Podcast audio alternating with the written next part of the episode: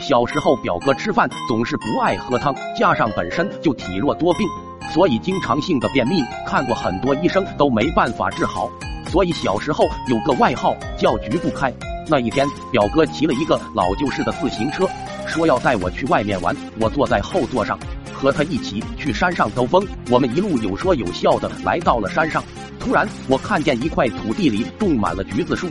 正逢丰收的季节，黄黄的橘子在太阳下显得格外耀眼。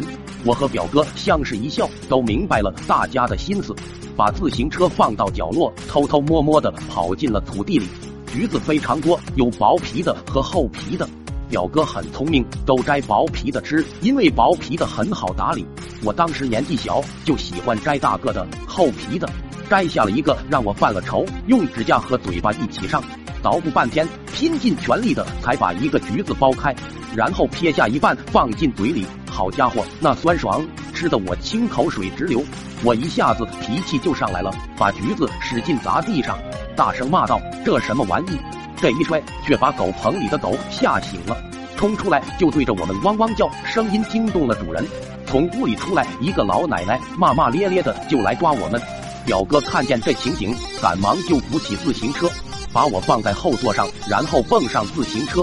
由于那是一个很老旧的自行车，前座的皮垫子有点松，经过这一折腾就掉到了地上。表哥慌慌张张的也没注意，跳上车的时候屁股直接坐到了那一根钢管上面。只听“嗷”的一声，表哥倒在了地上，双手捂着屁股，泪水长驱直下。我们被老奶奶抓到送回了家里，被老爹老妈胖揍了一顿。